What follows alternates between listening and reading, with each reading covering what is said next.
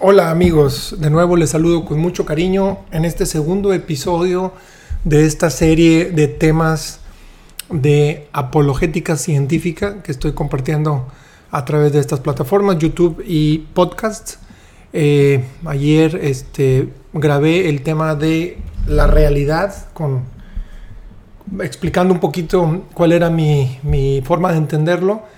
Hoy es un tema complementario porque van estrictamente de la mano y es profundizar un poco en el concepto de creencia y hasta llegar a, una, a, la parte o a, la forma de creer que corresponde a la fe y ver un poquito sus características y sus, um, sus peculiaridades.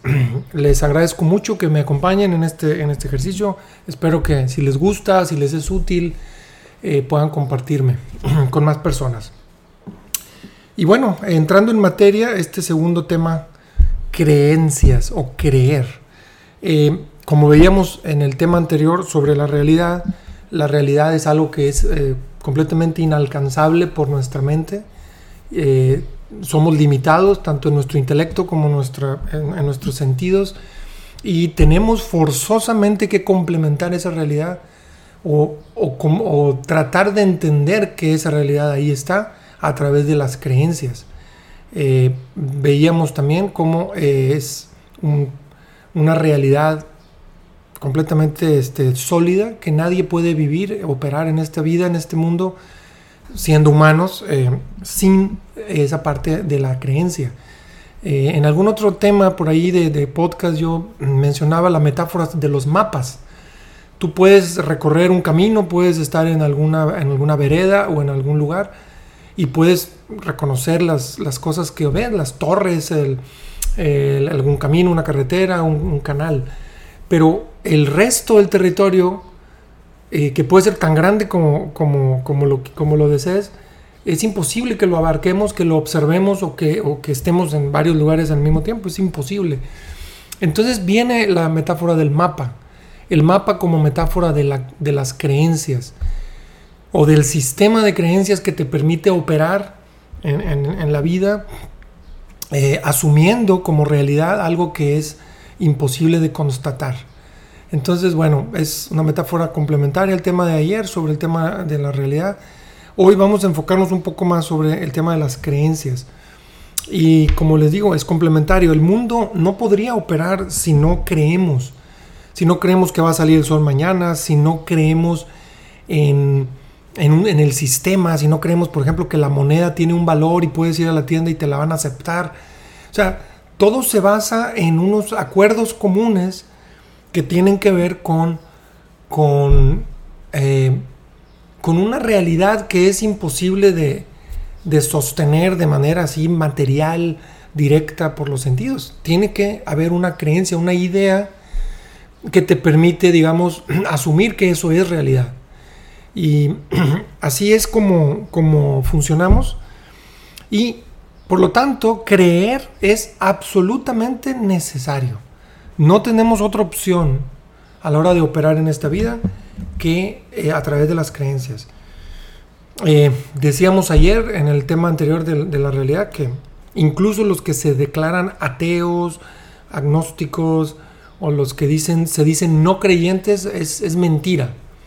Tienen un marco de creencias, tienen una estructura de creencias eh, aunque le llamen no creyente, pero, pero si no, no funcionarían. Y es este, a, veces, a veces más necesaria esa estructura de creencias en los ateos que, en los mismos creyentes, ya lo veremos un poco más adelante. Entonces sí, los no creyentes creen en muchísimas cosas y esto lo, comentábamos ayer. Entonces, eh, creer eh, tiene varias características ¿no? que, lo, que lo hacen, digamos, que le, dan contenido a una creencia. Y, estas, estas, características creo que nos, nos, van a iluminar mucho sobre, sobre eh, por qué las personas a veces creen más o creen menos o se les nota más que creen en algo a cuando no creen en algo. Y bueno, esta es una primera idea, una primera característica y es que creer en algo implica un proceso de pensamiento, de racionamiento, de, de razón, o de racionalizar algo, de pensar que pase por nuestro intelecto, por nuestra inteligencia. Eh, de otra forma, las creencias quedan, digamos, muy superficiales, muy panditas, muy, muy lights. Y, es algo interesante porque de, una forma muy, digamos, muy clara podemos asumir que el proceso, de, digamos, de la mente del hombre para creer implica un ejercicio que es exclusivo del hombre, ningún animal lo tiene que se sepa, y que tiene que ver con el uso de todas sus potencias intelectuales. En la medida en que alguien utiliza esas potencias y reflexiona, se hace preguntas, eh, lee o, estudia otras opiniones, etc., en la medida que uno entra en esos procesos, entonces eh, el, digamos, el ejercicio de creer puede tener contenido, profundidad, relieve, o puede ser sólido, fuerte. Eh, si uno no piensa, si uno se mantiene solamente a nivel de los, digamos, del aquí y ahora, de los sentidos, y trata de no pensar, trata de poner su mente en, cosas eh, intrascendentes, lo que sea, pues obviamente esa creencia eh, o esa estructura de creencias, ese andamiaje de creencias, pues es, es light o es débil o se puede decir cree poco. Vamos a dejarlo así en un término muy sencillo, ¿no? Esa es una de las características. Se requiere pensar, se requiere tiempo, se requiere hacerse preguntas, se requiere, digamos, ser humano. Porque esto es exclusivo de los humanos, el hecho de racionar, de pensar, de hacerse preguntas, etc. ¿Qué otra característica podemos poner a la hora de hablar de creencias? Fíjense, hay algo interesantísimo y es que independientemente si tú me dices que crees en algo o no, yo puedo deducir en qué crees a través de observar tu vida. Eh, observar cómo dedicas tu tiempo a algo o no. Yo puedo asumir que tú tienes una creencia o no. Y es algo muy interesante porque uno podrá tener el credo de su vida. Independientemente si es religioso o no, tú crees en, en una cosmovisión de la vida o puedes decir que lo que crees en ello y que tu vida sea una contradicción total y finalmente si uno profundiza y, o la persona sea sincera, puede, eh, asumir, puede reconocer que no cree en algo. Y es bien interesante, aquí podría haber un montón de ejemplos y, es, eh, eh, un ejemplo muy tangible que podría caer dentro de la forma como uno es empresario o no, y es este creer que tú eres realmente dueño de, de las cosas, ¿no? Cuando tú dices, es que yo soy dueño, yo a través de lo que yo he trabajado, yo soy dueño. Y bueno, eso, eh, cuando tú crees en ello, se ve, se nota, ¿no? Tú defiendes lo tuyo, este, o haces procesos para tener la evidencia y defenderlo ante otros, etc. Y, es interesante, es una forma como tú reflejas eso. Cuando alguien dice que, no es dueño de algo, cuando tienes, eh, digamos, crees que alguien más es dueño y tú eres administrador en la vida, etcétera, eso se nota también en tu forma de ser empresario, en tu forma de ser jefe o en tu forma de ser este compañero en, las empresas, ¿no? Empiezas a reconocer que tú eres solo un administrador y que por lo tanto tienes que eh, obedeces a una cierta eh, unos principios de justicia y de, equidad en, en, los procesos no tiene que ser igualdad a toda costa, pero sí equidad en la dignidad de las personas y en la, en la, digamos, en la equivalencia entre esfuerzo, remuneración y todo. Y se nota. Cuando tú observas cómo alguien es empresario, se nota en qué cree o cuál es su marco de creencias. Y es muy interesante porque así como esto, en cualquier campo, desde, desde reconocer o no que una zona es insegura, una calle es insegura, y dice, no, sí, es que ahí asaltaron pero pasas por ahí todos los días, pues me estás diciendo que no crees en la versión de que es insegura. Y así podríamos hablar de otros muchos ejemplos. Entonces, dime qué haces con tu vida, cómo dedicas tus 24 horas al día y podemos asumir con mucha precisión cuál es tu, tu estructura de creencias, cuál es tu, tu arquitectura de creencias ¿no? en la vida. Entonces ya tenemos dos grandes características. Una es que para creer y para tener una profundidad en la creencia tenemos forzosamente que usar nuestros recursos intelectuales, racionales, exclusivos del hombre. Y por otro lado tenemos esta idea de que dime cómo utilizas tus horas, tu tiempo, cuáles son tus prioridades, tus principios y te diré en qué crees. Entonces no es necesario decir cuando la vida eh, grita lo que uno cree. Bien, otras, eh, eh, bueno, otras características de, esta, de este proceso de creer tiene que ver, por ejemplo, con esta gradualidad. la creencia puede ser light, puede ser sencilla, puede ser ligera, o puede ser media, o puede ser muy profunda. Y esto tiene que ver con, con los procesos de pensamiento de la persona hacia esa idea o ese concepto que tanto hemos reflexionado, que tanto hemos también decidido intelectualmente comprometernos con la idea y que tanto la traemos presente. Entonces es importante tener eso en mente, no solo desde la creencia, porque eso se proyecta también hacia adelante a lo que sería el siguiente nivel, que vamos a hablar en un momento, de la fe. Entonces la fe, al igual que las creencias, puede tener como una gradualidad tiene niveles. Tú puedes creer poco o mucho. Y es, muy interesante también. Y bueno, esto es una parte importante del tema. Eh, hay que también mencionar que, eh, que creer no está peleado con razonar.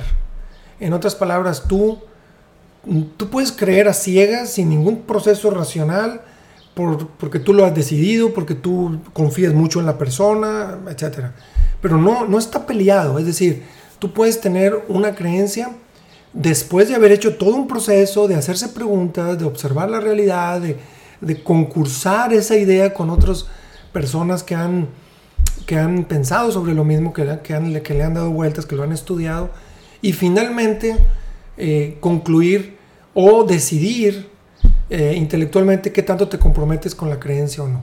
Entonces no está peleado la razón, el, uso de las, del intelecto para hacerse preguntas, etcétera, con una creencia que pueda, ya en definitiva, ya al final, una vez que termine el proceso de razonamiento, quedar como creencia, precisamente porque es imposible que podamos constatarlo de manera, digamos, como ya lo hemos dicho, de manera física, sensorial, medirlo, observarlo, etcétera. Eh, una gran cantidad de la realidad está fuera de ese alcance. Bien, Vamos a pasar a otra parte del tema que es la fe. Y, a mí me, apasiona mucho porque durante muchos años yo tuve demasiadas dudas en cómo embonar o cómo, este, ¿cómo se llama? acoplar eh, el tema de la creencia con el concepto de fe. Y bueno, eh, lo primero que yo pondría en la mesa, y espero no estar equivocado teológicamente ni, ni dogmáticamente, pero la, la fe nace de una creencia, o sea, la creencia se va, se va robusteciendo, va teniendo ciertas características y se convierte en fe. Entonces, no sería complicado si estas características están presentes, decir, bueno, es que tengo fe en, en eso, porque es una creencia que tuvo, digamos, que escaló y pudo este, tener eh, las características como para llamarle fe. Específicamente fe, ya en el lenguaje que usa eh, Jesús en los evangelios o Jesús en su, en su vida a través de los evangelios, etcétera, tiene una, tiene una característica que la hace única y es que tiene que ver con la revelación, tiene que ver con la revelación dada a través de los evangelios y de la escritura. Entonces, bueno, esa característica hace que la palabra fe se ubique más en esa dirección, aunque muchas veces la usamos fuera de ese contexto.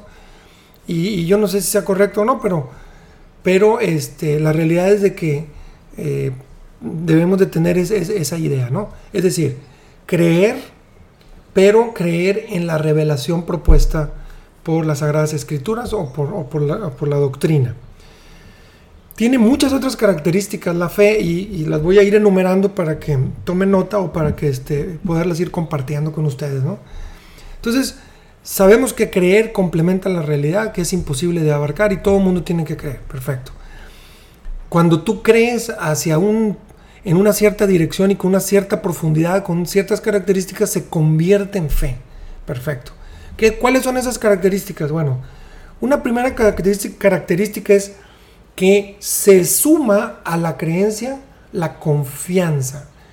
Confiar y creer juntas empiezan a darle forma a la fe. Y es interesante porque ya es un nivel en la creencia que implica abandono, que implica eh, digamos, renuncia a, seguir pensando en algo y entonces te entregas un poco más personal, más profundamente Y eso se le llama confianza, ¿no? Empiezas a confiar. Y, es, muy interesante porque entonces ya es una suma de dos partes el tema de la fe. Eh, también es cierto, como lo dije hace ratito, que conecta mucho con el tema de la revelación. Es decir, es un conjunto, es un andamiaje de creencias propuesto, en este caso por una religión judío-cristiana. Puede haber fe en el budismo o puede haber fe en Mahoma, claro. Claro, creo que no, no está peleado porque contiene estos, puede, tener, puede contener estos elementos. Sin embargo, bueno, eh, desde el punto de vista del lenguaje que usó Jesús, eh, y usó concretamente la palabra fe, le vamos a dar esa connotación, ¿verdad?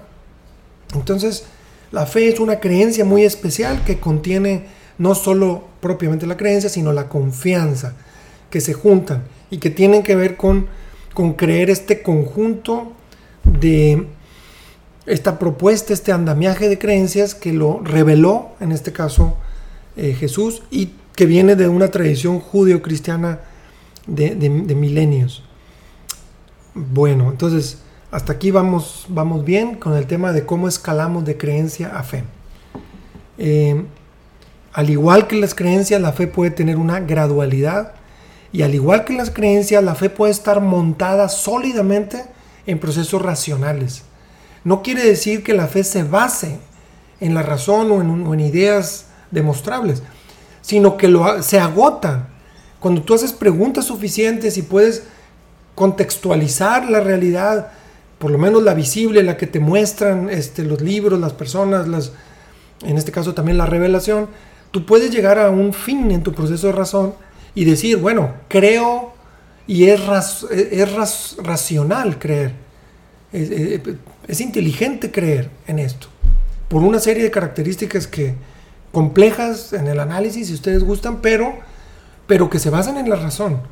Esto lo explicaba el obispo Barron, Robert Barron, en algunos de sus videos de manera muy clara. Eh, no lo tengo aquí, pero búsquenlo, este, por ahí lo pueden googlear y lo van a encontrar.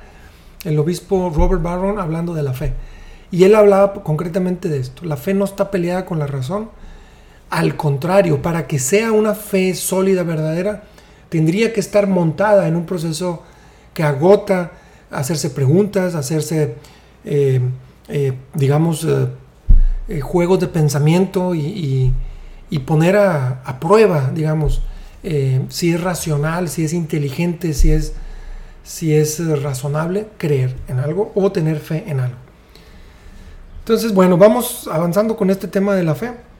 Eh, eh, cuando uno asume que la revelación dada por Jesucristo y por toda la tradición judío-cristiana es palabra de Dios, y entonces uno dice, bueno, que voy a creer sin que esté peleado con hacerse preguntas y con estudiar y con tratar de, de cuestionarlo hasta, hasta donde nos dé la vida, pero llega un punto en donde uno tiene que dar ese paso y decir, ok, eh, aquello o este paquete de creencias que incluye cosas morales, incluye criterios, valores, principios, eh, mucho, de mucho de las preguntas sobre cómo vivir nuestra vida, cuando uno lo asume, cuando uno reconoce que, que puede efectivamente ser una revelación divina, entonces ahí es donde la fe, bueno, pues tiene el último escalón, pero bueno, yo diría no, el penúltimo escalón, porque hay un último escalón que es muy importante retomar y tiene que ver con el regalo que Dios da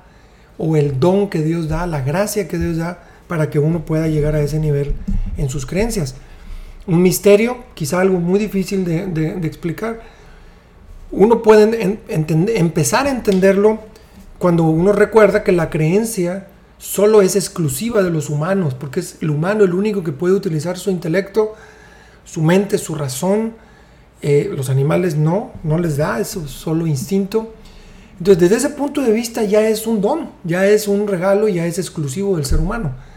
Pero en sí la fe, ese paso hacia decirle sí a esta revelación propuesta por, por esta tradición judio-cristiana, eh, es un don, es un regalo, completamente nace de la libertad del hombre, del proceso de pensamiento del hombre y de la razón del hombre también como punto de partida, como cimiento, pero termina y, hay que tener muy presente que es un don, un regalo, un misterio.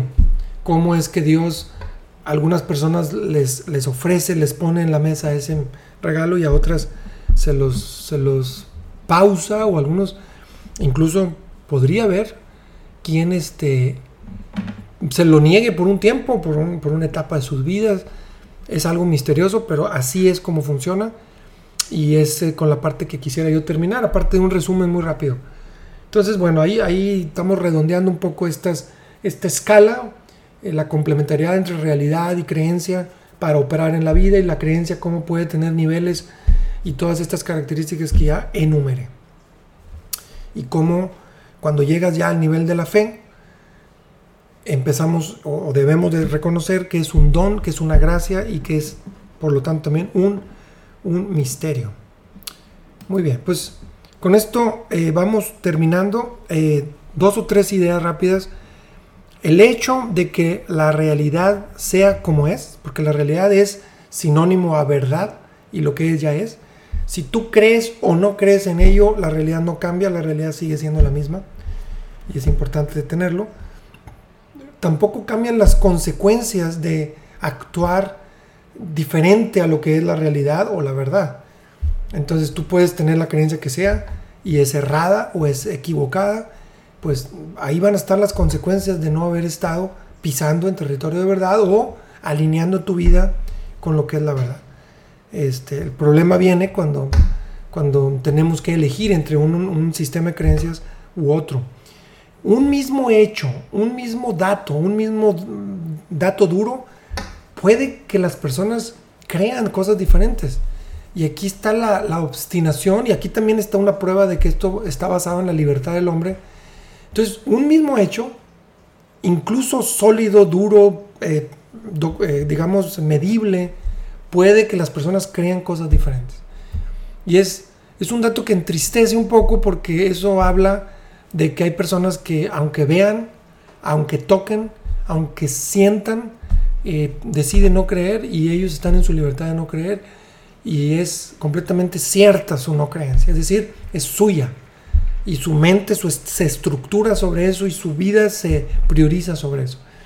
Entonces es algo, pues, por un lado triste, por otro lado muy, muy interesante porque todo el mundo en su, en su libertad y en su capacidad de actuar intelectualmente puede forjar, puede transformar, puede modificar su estructura, su andamiaje de creencias, su sistema de creencias y alinearlo pues de la manera más inteligente, más productiva, más constructiva, más esperanzadora, más realizante, etcétera, etcétera, etcétera. Entonces, bueno, es muy importante que nos propongamos utilizar el tiempo de nuestro pensamiento, de nuestra reflexión, de nuestras lecturas, para poder eh, trabajar en, estos, en estos sistemas de creencias sobre todo porque es fundamental para tener una vida alineada, productiva, de acuerdo al plan de Dios, que es que de acuerdo a mi creencia es el que propone y es el que pone la vida para que nosotros nos podamos realizar y podamos ser muy felices. Muy bien, pues gracias, gracias por tu atención. Espero que todas estas ideas sean útiles, por lo menos. Eh, disculpa por decirlo así, sin apoyos visuales ni nada. Creo que así como he estado viendo videos de mucha gente como el mismo Obispo Barron o, Jordan Peterson, pues ellos se ponen a hablar y yo decidí hacerlo de esta manera, entonces espero que, que, no sea tan confuso y que sea fácil de, asimilar. Sigo ofreciéndote mi correo electrónico jjjsalazar.hotmail.com para que me pongas tus comentarios, eh, tus opiniones, tu, si hay alguna pregunta que pudiera eh, opinar o simplemente dirigirla con alguien que pudiera que pudiera contestarla. Gracias por tu atención. Nos vemos a la próxima. Cuídate mucho. Bye.